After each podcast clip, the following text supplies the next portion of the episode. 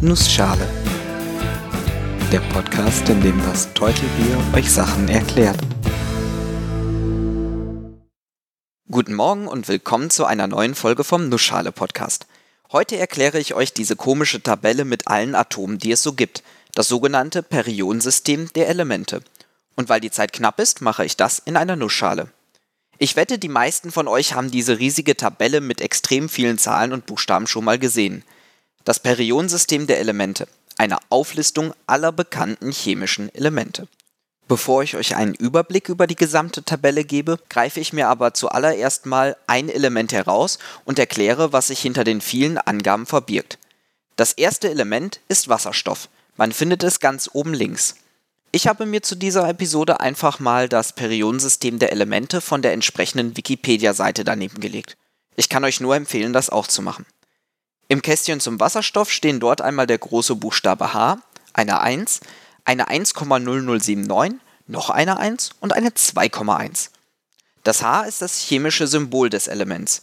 Es ist quasi eine Abkürzung, die Chemiker verwenden, wenn sie Formeln aufstellen. Diese Symbole sind international anerkannt und werden weltweit verwendet. Meistens kommen sie vom lateinischen oder griechischen Namen des Elements.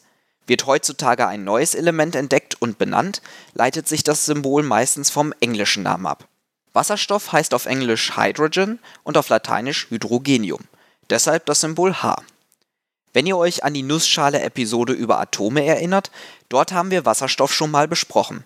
Ich hatte euch erklärt, dass ein Wasserstoffatom aus einem Proton und einem Elektron besteht und dass die Anzahl an Protonen eines Atoms Ordnungszahl genannt wird. Genau diese Zahl verbirgt sich hinter der ersten 1 im Kästchen für das Wasserstoffatom. Sie ist unglaublich wichtig, denn durch die Ordnungszahl wird bestimmt, um welches chemische Element es sich bei einem Atom handelt. Jede Ordnungszahl entspricht einem bestimmten Element. Als nächste Zahl finden wir beim Wasserstoff die 1,0079. Das ist das Gewicht des Atoms. In der Folge über Atome habe ich euch schon von der sogenannten atomaren Masseneinheit U erzählt. U ist ungefähr die Masse eines Protons. Die 1,0079 bedeutet also, dass ein Wasserstoffatom 1,0079 mal so viel wiegt. Also ein bisschen mehr als ein Proton. Macht ja auch Sinn, schließlich besteht Wasserstoff aus genau einem Proton und einem Elektron, welches allerdings wesentlich leichter ist. Dann steht beim Wasserstoff noch eine weitere 1. Diese gibt an, wo genau sich die Elektronen im Atom befinden. Da es beim Wasserstoff aber nur ein Elektron gibt, ist die Angabe hier etwas langweilig. Ich komme später bei den anderen Elementen aber nochmal drauf zurück. Als letzte Zahl finden wir die 2,1. Diese Zahl ist die sogenannte Elektronegativität. Sie gibt an, wie stark ein Atom Elektronen anzieht. Das ist dann relevant, wenn sich ein Atom mit einem anderen verbinden möchte. Dabei werden nämlich oft Elektronenpaare gebildet, die die beiden Atome dann zusammenhalten. Diese Zahl ist allerdings mit etwas Vorsicht zu genießen. Es gibt nämlich unterschiedliche Arten, wie man sie berechnet. Je nachdem, welches Periodensystem man gerade vor sich hat, können sich die Zahlen also unterscheiden. Nachdem wir nun wissen, was die Zahlen in einem Kästchen im Periodensystem der Elemente bedeuten, können wir uns jetzt mal die gesamte Tabelle vornehmen. Die Elemente sind dort auf eine ganz bestimmte Art und Weise angeordnet. Es gibt Zeilen und Spalten und ähm, Lücken. Die oberste Zeile hat nur zwei Elemente. Ganz am linken Rand ist Wasserstoff mit der Ordnungszahl 1 und ganz rechts Helium mit der Ordnungszahl 2. In der Zeile darunter finden sich schon acht Elemente. Von links nach rechts sind das Lithium, Beryllium, Bohr, Kohlenstoff, Stickstoff, Sauerstoff, Fluor und Neon. Diese haben die Ordnungszahlen 3 bis 10. In Zeile 3 sind wieder acht Elemente. Diesmal Natrium, Magnesium, Aluminium, Silizium, Phosphor, Schwefel, Chlor und Argon mit den Ordnungszahlen 11 bis 18. Hier höre ich erstmal auf, in der nächsten Zeile stehen dann nämlich schon 18 Elemente, weil sich dort 10 Elemente zwischen das zweite und dritte Element gedrängt haben. Jede dieser Zeilen ist eine sogenannte Periode, daher auch der Name Periodensystem der Elemente. Im Prinzip wiederholen sich nämlich in jeder Zeile einige der Eigenschaften von den jeweils darüber liegenden Elementen.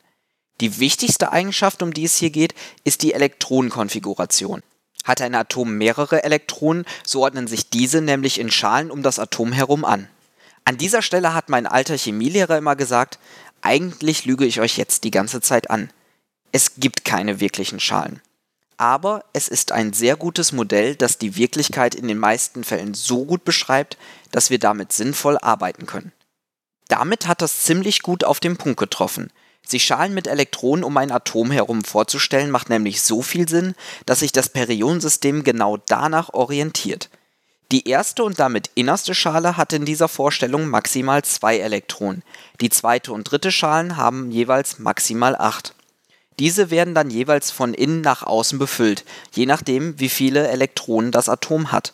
Das Wasserstoffatom hat ein Elektron, dieses ist in der innersten Hülle. Das Heliumatom hat dort zwei.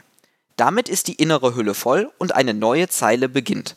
Lithium hat zwei Elektronen in der innersten und ein Elektron in der zweiten Schale.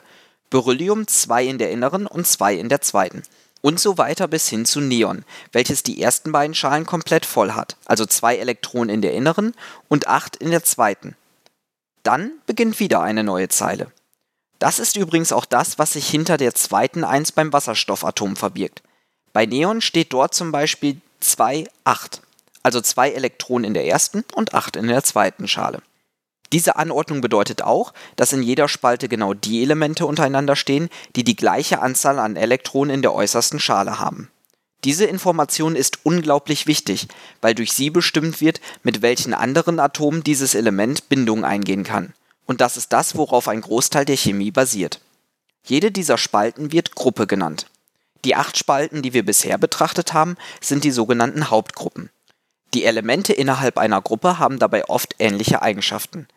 In der ersten Hauptgruppe sind beispielsweise die sogenannten Alkalimetalle. Diese reagieren ziemlich heftig auf Kontakt mit Wasser und sie haben charakteristische Färbung, wenn man sie verbrennt. Beides sind Experimente, an die ich mich noch aus dem Chemieunterricht erinnern kann. In der letzten Hauptgruppe sind zum Beispiel die Edelgase. Bei diesen sind alle Schalen mit Elektronen voll.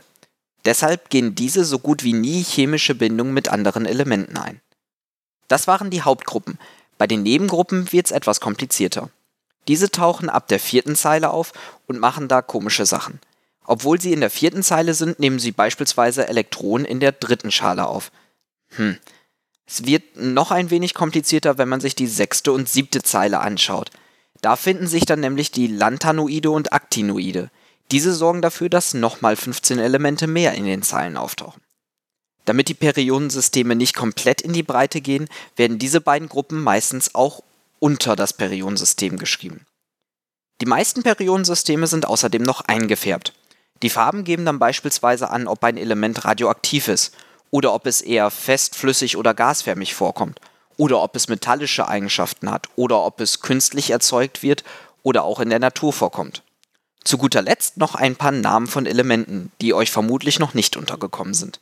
Neben den klassischen und bekannten Atomen wie Wasser und Sauerstoff gibt es nämlich auch welche, die zum Beispiel nach Erdteilen oder bekannten Persönlichkeiten benannt sind.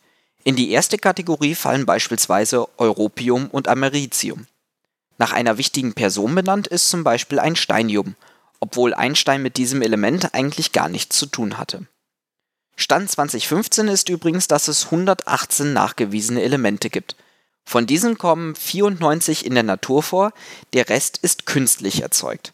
Die zuletzt gefundenen Elemente heißen dabei Nihonium, Moscovium, Tennessine und Oganesson. Diese Namen sind noch nicht mal ein Jahr alt. Ich hoffe, ich konnte euch kurz und knapp erklären, was das Periodensystem der Elemente ist und was man aus dieser riesigen Tabelle alles herauslesen kann. Wenn ihr Fragen, Kommentare oder Themenwünsche habt, schaut doch mal auf der Webseite www.nussschale-podcast.de oder auf Twitter bei @nussschalepod vorbei. Alle Links sind auch in den Shownotes zu finden.